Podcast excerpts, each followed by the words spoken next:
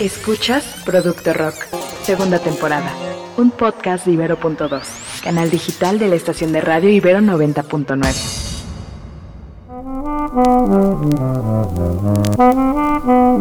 Producto Rock, episodio 10. ¿Qué tal? ¿Cómo nos encontramos? En este episodio de Producto Rock tenemos una entrega muy especial que queríamos insertar desde la primera temporada, de la que queríamos platicar, de la que queríamos pues instruirnos, de la que queríamos saber más precisamente porque pues como ustedes saben, el público que es adicto a este género que es el rock, pues muchas veces tenemos, tenemos esta afición a quedarnos en el rollo clásico, a quedarnos como siempre en el rock que pues que nos gusta, ¿no? Que es, que es totalmente válido y que es completamente entendible, que, que esto que nos apasiona siga siendo parte de nuestras vidas. Sin embargo, consideramos que, pues dado lo, lo que ha pasado en los últimos años, los movimientos musicales que han sucedido en los últimos años también han tomado un lugar y han logrado posicionarse no nada más en los charts, sino también en la mente de la gente, se han logrado posicionar en, en el cuerpo de la gente, se han,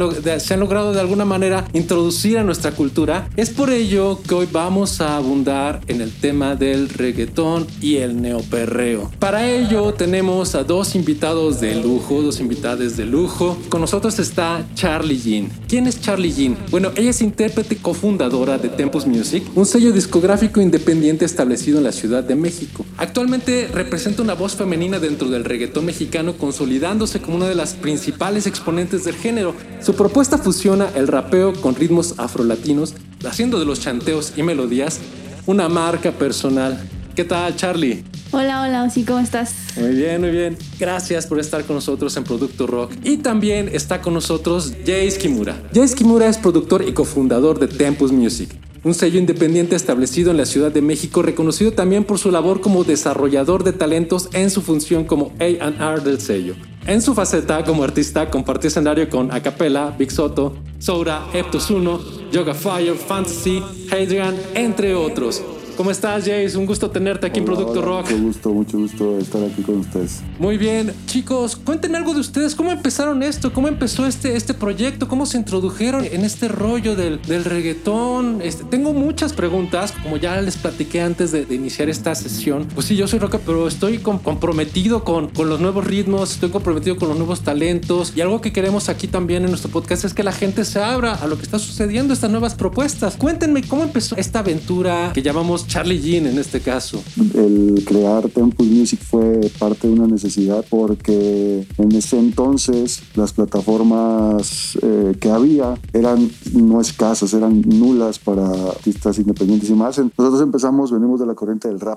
¿no? Entonces, del hip hop. Entonces, nosotros veníamos de esa corriente y apenas se empezaba a gestar el movimiento urbano aquí en la Ciudad de México, eh, con artistas como Eptos 1, como Adrián, como, era como, son raperos que Ajá. vienen de, desde antaño, ¿no? Entonces ella, eran los primeros que empezaban a dar como cabida al- a lo que era el género eh, urbano aquí en México y posteriormente evolucionamos a lo que es reggaetón, pero eso fue parte de un proceso que, que nosotros fuimos entendiendo durante el camino que iniciamos por esa necesidad de, de buscar una proyección que no había, ¿no? Entonces nosotros buscamos de la forma empírica aprender cómo se movía la, la onda en la industria. Es más, empezamos a crear industria junto con otros proyectos que ya llevan tiempo y podemos decir que somos de, de los primeros, o sea, con otra camada más de artistas, somos de los primeros que empezaron a hacer esto de forma más profesional en la música urbana aquí en México. en- Claro. Cuestión de reggaetón, rap, etcétera. No nos quedó otra más que decir, pues tal vez nosotros tengamos que crear esta plataforma. Entonces, pues nos, nos arriesgamos. La, la verdad es que con un conocimiento muy escaso de lo que se tiene que hacer eh, de forma profesional la música, porque nosotros, bueno, yo estudié Relaciones Internacionales, él estudió es, leyes. Entonces, pues na- no estábamos de alguna forma en el music business ni nada por el estilo. Entonces, con los poquitos conocimientos que teníamos, pues nos aventamos a crear Tempus Music como una plataforma que nos ayudara a darle estructura a nuestro proyecto y a su vez que pudiera cobijar otros proyectos eh, también. Pero ¿en qué momento dicen, vamos a trascender, vamos a pasarlo, vamos a experimentar con este ritmo, vamos a ver qué es lo que sucede si nos metemos a este otro ritmo? ¿En qué momento lo piensan? ¿Cómo es que llegan allí? Yo en lo personal, eh, cuando se lo propuse a Charlie, fue una cuestión de de buscar que nuestra música también sonara la música club. Nosotros estábamos en una etapa, en la etapa que estábamos cruzando pues era prepa, inicio de universidad, etcétera, y pues buscábamos que, que nuestra música fuera más orientada al, al, club. En ese entonces, pues el rap era muy conciencia aquí en la Ciudad de México y en México en general. Posteriormente empezaron a hacer como ritmos un poquito más, este, más, más bailables como el crunk, pero a final de cuentas siempre se mantuvo en una parte del hip hop que no era tan bailable ni tan club aquí en México como lo es en Estados Unidos, por ejemplo, ¿no? Que pueden considerarse que el hip hop allá es una música de club, aquí en México el hip hop difícilmente se veía como una música de club. En ese entonces empezó a llegar aquí el reggaetón con la gasolina. Ah, ay, perdón que te interrumpa. Un poquito antes hubo un lapso en donde trap empezó a hacer como ese, o sea, digamos que esa transición del, del rap conciencia a algo más bailable, quizá el punto medio fue el trap que empezó a, sonar un poco más en los clubs. Sí, eso, fue como la respuesta de, del hip hop a hacerlo club, ¿no? El trap. Y también nos metimos en esa, en esa ola, o sea, la ola nos jaló y en ese momento pues también hicimos trap, hicimos, o sea, pasamos del hip hop y, fue una transición gradual a lo que era el reggaetón. Entonces empezamos con, con hip hop, después nos fuimos al trap y posteriormente llegamos al reggaetón. Y ahí encontramos nuestro lugar porque pues es la forma en que más nos sentimos cómodos a la hora de crear, ¿no? Por, por esto lo que comentabas al inicio, como la libertad que hay de los cuerpos, de, de, la misma música, de, del poder hablar de lo que quieras, de sexo, de, lo que sea, de forma más libre, es ahí donde nos encontramos nosotros y donde podemos plasmar de forma más, más concisa lo que nos gusta. Ahí, ahí es donde encontramos eso. Bien, ¿no encontraron alguna resistencia en este proceso? Muchísimo. Muchas. Ajá, a ver, como, que cuéntenme. Eso, eso es súper interesante, ¿no? Porque de, alguna manera, no sé, así como se vería desde afuera, es que, bueno, ustedes traen su propuesta, en nunca se piensa en una trayectoria, pues, son cuates que de repente un día se pusieron a hablar del cuerpo y, ya, y ya este, encontraron como su famita, pero no, o sea, si hay todo un proceso, si hay toda una trayectoria allí y que también tiene, por ciertos sectores, hay mucha resistencia hasta el día de hoy. Este, de hecho, de hecho cuando estaba buscando gente que, que se dedicara, que, que, estuviera bañada en la, en la, temática, también yo encontré resistencia. Me decían, oye, pero ¿cómo estás buscando? Pues, ¿cómo que cómo? O sea, ¿cómo no estamos buscando esto? ¿No? Entonces, ¿ustedes qué, qué resistencias encontraron al, al, empezar a, a transformar su, su música, al empezar a generar esta propuesta? Primero, quizá es un aspecto personal, o sea, que, que tengas la convicción de que, que, te vibra por ese camino. Primero es un poco acallar lo, lo de afuera o las necesidades del mercado o etcétera y estar consciente de qué es, qué es lo que tú quieres hacer, independientemente de lo que esté sucediendo afuera. Primero yo creo que eso es la primer, como a lo primero que te afrontas. Ya cuando tienes la convicción de que quieres experimentar en, en una, igual en una base de, de rap o igual en una base de trap o en una base de reggaetón, pues la verdad es que las personas crean este, estigmas y prejuicios en torno a un cierto tipo de música. Así como hay estigmas en el hip hop, de que, ah, no, si haces un rap para ese comercial, eres un vendido, ¿no? No eres real, no eres underground. Ejemplo, no creo que todavía suceda eso en el rap, pero en algún momento cuando nosotros estábamos, sí era así, ¿no? Si sales en un programa de televisión, eres un vendido, eso no, eso no es real. Te tienes que mantener eh, leal a la calle, al underground. Entonces hay estigmas en torno a cada, eh, pues a cada género y conforme íbamos haciendo, o sea, trepándonos a cada una de estas olas, pues sí nos enfrentábamos a ciertos, a ciertos estigmas. Eh,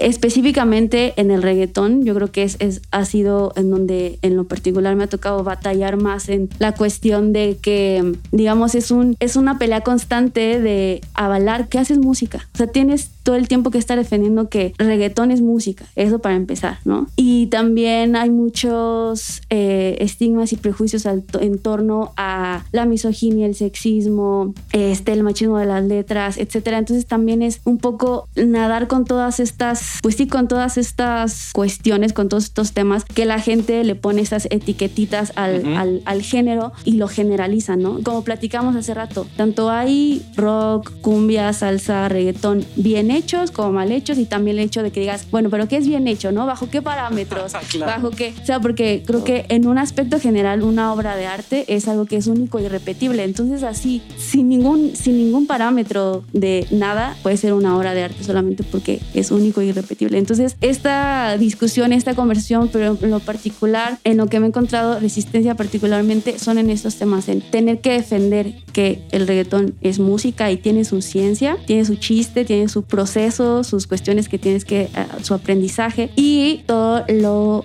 estigmas relacionados con el machismo, el, sexismo, eh, la misoginia en las letras, como más, de, más en, en, la cuestión del mensaje. En claro. eso es en lo que me ha tocado. Co más. Completamente de acuerdo, todos esos temas son lo que lidiamos para llegar hasta acá, aún con personas de, de, ciertas, incluso de ciertas edades, como también que escuchan otro tipo de música, son los que llegan a tener ese tipo de, de comentarios y pensamientos. ¿Qué, qué, qué les dicen, Jace? ¿Qué, pues ¿qué eso, comentarios pues, has escuchado? Así que digas, ¿qué te pasa? Este, ¿Qué te pues, prende? Pues realmente ya no nos prende, ¿no? O sea, ya, ya, ya hay un punto en que eh, también se toma de quien viene, ¿no? O sea, Ajá, claro. Hay mucha gente que, que emite comentarios respecto al reggaetón, que es una música muy sencilla, que cualquiera podría hacerla, uh -huh. pero si cualquiera pudiera hacerlo, pues lo harían muchísimo. ¿no? Claro. Yo creo que lo que, ha, lo que ha hecho el reggaetón últimamente es el arte de hacer hits con cosas sencillas. No, no precisamente que sea sencillo quiere decir que es fácil, ¿no? Uh -huh. O sea, sencillo yo lo veo desde el punto, puede ser un coro demasiado pegadizo, pero a la persona, o sea, que se te ocurra ese coro, eso es lo importante, ¿no? O sea, que tenga la capacidad como, como escritor, como, como writer, que, que, que de componer esa, esa melodía,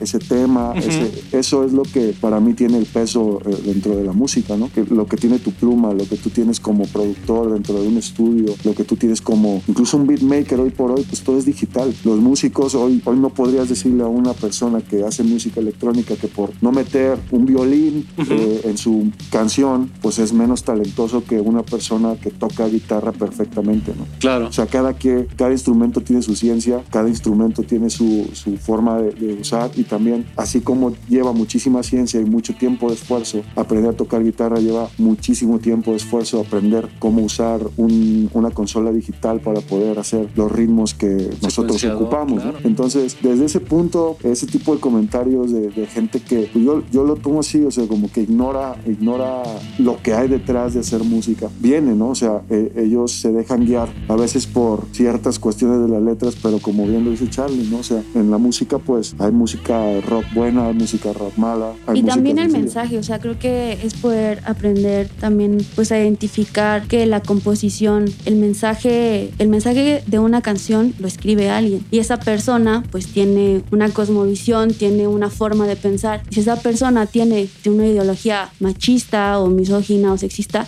pues la va a impregnar en su letra. Claro. ¿no? Y ese es el mensaje, pero no tiene nada que ver con el género, no tiene que ver con el tumpa, tumpa. O sea, no, no, tiene, no tiene nada que ver. Es, la composición es totalmente diferente y la suelen generalizar. El mismo rock, hay muchísimas canciones machistas. O sea, pod podríamos enlistar ahí un en montón. El rock, en, en, la, la música banda, regional mexicana. O sea, sí. pues es el mensaje. Es, la es la persona ¿no? que las. Lo que nos representa aquí era 100% machista, ¿no? El, el, el, mariachi, pues era una música machista, ¿no? pero igual. O sea, también creo que tiene que ver con la adaptación de, de, de, las épocas, ¿no? De ser contemporáneo con lo que está pasando. No le puedes pedir a la gente de 50 años, de 60 años, que entienda el reggaetón, ¿no? No es necesario que lo entienda, ni tampoco se le debería de pedir, no es obligatorio. ¿no? Claro. Ellos vivieron otra época y no puedes pedirles que hoy por hoy ellos eh, rejuvenezcan mentalmente 20 años, ¿no? Claro. Entonces no puedes pedirles eso. Hoy de los temas que se hablan no se hablaban antes. Es cuestión también de ese tipo de cosas, ¿no? Entonces la resistencia la encontramos, uno aprende a sobrellevar eso porque entiende de dónde viene esa resistencia, ¿no? Claro. Entonces dejamos nosotros también de juzgar y decir, nos van a criticar de nuevo. Más bien es como, nos da igual, ¿no? Nos da igual, ya ni nos fijamos en eso. Mejor, ¿no? Mejor que nos critiquen, así Claro. llega a más, a más lugares nuestra Así es. propuesta. Sí, claro, esa es, es como nuestra mentalidad en ese aspecto. Y hasta los mismos padres hemos tenido roces con ellos Ajá. Porque alguna vez no nos entendieron por la música que hacíamos. ¿Qué les decían sus papás? A ver, e- e- esa parte, esa parte quiero escucharla. Para mí sí fue difícil porque mi familia tenía una expectativa de, para mí, ¿no? De vida. O sea, lo entiendo porque buscan lo mejor para mí. Entonces pensaban que yo iba a terminar la escuela, un trabajo, casa, carro, te casas los hijos y ya eres feliz. Entonces cuando yo iba casi terminando la universidad y no me, me jalaba la música todo el tiempo. O sea, aunque yo estaba haciendo tesis, este, pues un rato la tesis y luego me, me- me iba por ahí al estudio a grabar y demás. Entonces, em, pues me di cuenta que, que me jalaba algo, que me jalaba la música. Y cuando les eh, dije a mis papás, pues la verdad me quiero dedicar a la música y este, voy a hacer reggaetón. Y no, o sea, la verdad es que me corrieron, me corrieron de la casa, me No, dijeron, este, real, no, real, sí, no, real, real, porque pues tenían también la idea de cómo es, cómo es el reggaetón y los Claro. videos de reggaetón, o sea, literalmente me dijeron, este, oye, nosotros no te apoyamos para que tengas una carrera universitaria y salgas en los videos, en las fotos enseñando las nalgas, ¿no? Ajá. Entonces tenían obviamente una concepción de las cosas totalmente diferente a las mías. Claro. En- eh, yo sabía que el cuerpo no tenía ningún nada de malo, ¿no? Si, si quería enseñar la pierna, la nalga, bueno, te- si yo le daba un significado y para mí tenía relevancia poder mostrar o compartir con la gente, entonces pues valía la pena hacerlo. Y bueno, total que pues sí me corrieron de la casa y me dijeron, "Mira, nosotros eh, te apoyamos con una carrera para que hicieras esto, no para que te dedicaras al reggaetón. Entonces, ¿sabes qué? Si no, estás, si no vas a cumplir con lo que nosotros te pedimos, entonces pues ve buscando otro lugar. Fuerte. Y sí fue fuerte porque, o sea, sí, sí me quería mudar, sí me quería independizar, pero pues que me avisaran, ¿no? Como antes. No así. Claro, sí. Eh, y sí fue, fue complicado porque pues me quedé sin el apoyo como moral de las personas que, que más amo, ¿no? Que son mis padres, que yo, yo pensaría que estarían ahí para mí, apoyándome, etcétera. Fue, fue un proceso difícil porque dije, bueno, me sentí entre la espalda y la pared y pues le aposté a lo que me vibraba. O sea, Claro. dije, pues y ellos ya vivieron lo suyo, me toca lo mío y no, no, no me gustaría darme cuenta que lo que ellos querían para mí pues no era algo que me hiciera feliz. Entonces nadé contracorriente, le aposté por la música. Afortunadamente pues ah, tenía un equipo que siempre me respaldó, estaba, estuvo allí apoyándome todo el tiempo. Y digamos que aunque estaba en un bache emocional bastante fuerte también, yo creo que si esta situación no hubiese pasado, probablemente no me habría dado cuenta de cuánto quería eso, ¿no? O sea, porque me, me quedé sin lo más valioso que tenía, que era que el apoyo de mi familia. Entonces, aún así, aún a pesar de eso, yo decidí que quería hacerlo por mí. Claro. Porque, porque mi corazón me decía que era por ahí y mi cabeza todo el tiempo estaba pensando en música y en, en ideas y ahora quiero hacer este video, quiero hacer estas fotos. Entonces la atoré por ahí, o sea, lo decidí. Ya cuando mi familia vio, sí, sí tomó un tiempo, yo creo que tomó un, quizá un año, un año y cacho, que vieron que yo estaba haciendo lo mío y que yo estaba feliz y que yo me sentía bien. Eh, entonces se tuvieron que, o sea, tuvieron que hacerse la idea. Mi mamá dijo, ¿sabes qué? Pues yo veo feliz y eso es lo que a mí realmente me importa. Entonces, pues tienes mi apoyo.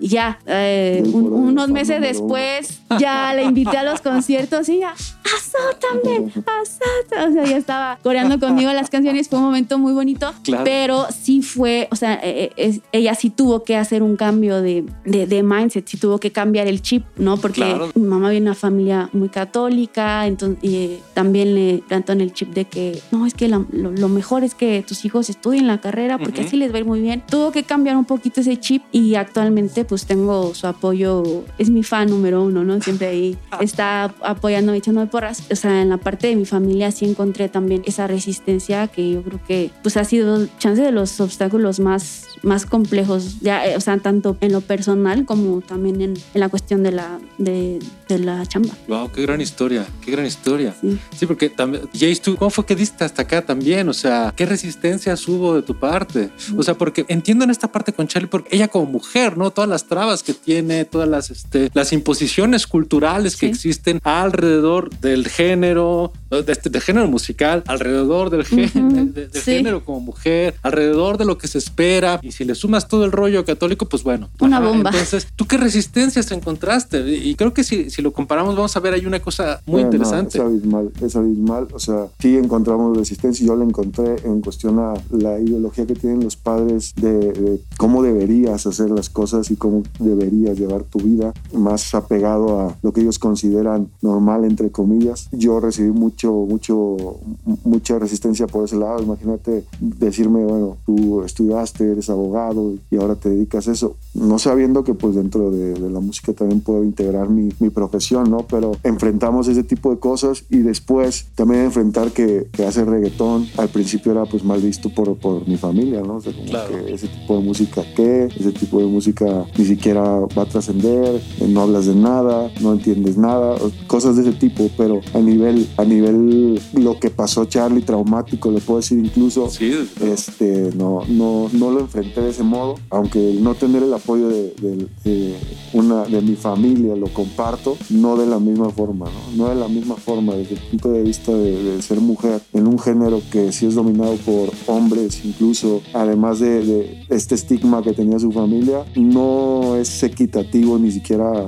tantito, ¿no? A final de cuentas, pues las trabas siguen y, y seguirán y nosotros intentamos pues siempre sobrepasarlas y poner en alto y hacer lo que nosotros consideramos que es correcto para, lo, para los fines que nosotros también consideramos que son correctos. Oigan, ¿y cómo, lo hacen para hacer una pieza? ¿Cómo, ¿Cómo lo hacen para hacer una canción? ¿Cómo lo hacen para hacer una, para armar algo? ¿Cuál, es el proceso? ¿Cómo, cómo lo llevan? ¿Alguien, llega con la idea? ¿Alguien trae ya este, una letra armada? ¿Cómo le hacen? Pues de mil formas. Eh, en ese aspecto sí es de mil formas. De repente Charlie llega con letras, llega con ideas. Tenemos otros artistas y compositores dentro del sello que también hacen, hacen su trabajo y de repente hacen, hacen letras, las escuchamos, yo hago ritmos, yo, yo soy mucho de producir los beats, pero también produzco la canción de principio a fin y, me gusta como escuchar lo que tiene cada canción, que tenga el potencial para que sea algo que se pueda escuchar allá afuera, que conecte con la gente, porque, o sea, si bien uno hace música porque le gusta, también debes de entender que la música pues la escucha más gente, ¿no? Y, y bueno, las personas que hagan música para ellos mismos, pues igual las pueden hacer encerradas en su cuarto, pero no somos de esos, ¿no? Nosotros hacemos música para compartirla, para, para que la gente se siente identificada, para que la gente la vibre, para que la gente baile en un club con ella. Entonces siempre estamos buscando, siempre somos muy meticulosos a la hora de hacer música en la cuestión de, güey, eso lo quieres decir, hay que decirlo de esta forma, vamos a decirlo por aquí, a la hora de escribir. Y Charlie siempre llega con cosas escritas y le vamos dando forma en el estudio para que tenga lo que ella quiere, que, que tenga la canción, sin que, sin que suene a lo mejor a veces muy rebuscado, a lo mejor no se le entienda. Hay que, siempre tenemos esas ideas y entonces nos metemos al estudio con ideas, desde los ritmos los podemos hacer en el momento o a veces llego yo con beats y ellos empiezan a montarlos a su modo y regresan con una idea o lo hacemos en el momento y todo lo que va vibrando ahí pues se va plasmando dentro de la canción.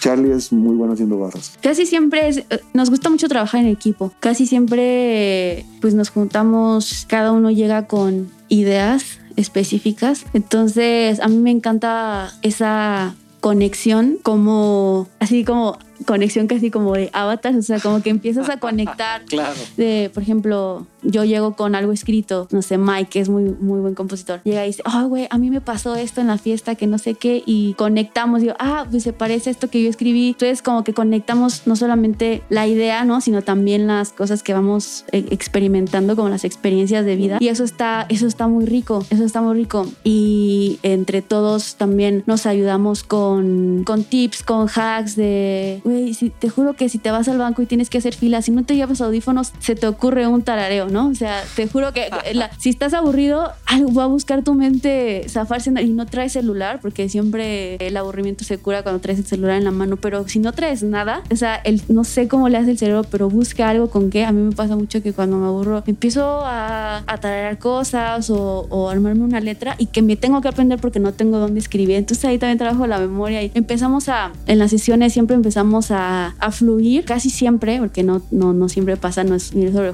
pero casi siempre hay una vibra muy de, de que estamos dispuestos a crear algo. Nos vibre primero a nosotros y que después cuando lo compartamos allá afuera le provoque algo a alguien. O sea, le provoque querer besar a, o buscar al ex o, o llamarle al, a la novia o, o invitar, sí, andar de suelto o, yo- o, o llorar porque ya no, o sea, porque ya cortaron. Como que siempre buscamos que de entrada nosotros nos genere algo para que al compartirlo eso también pueda sentirlo la gente. Entonces sí hay muchas maneras de empezar a armar una rola, pero casi siempre nos juntamos, Ujú. hacemos sesiones y cada quien llega con, con algo o en ese momento empezamos a, a trabajar el beat entre todos, ponle tal y eso me suena tal y, y se crea algo, pero es muy rico trabajar en equipo, casi siempre armamos las rolas en equipo. Y hasta aquí llegamos en esta primera parte, en esta primera sesión de Producto Rock, donde platicamos con Charlie Sheen y Jace Kimura. No se pierdan la segunda parte, que pues bueno, está ya muy pronta para descargarse. Nos vemos en la siguiente edición de Producto Rock.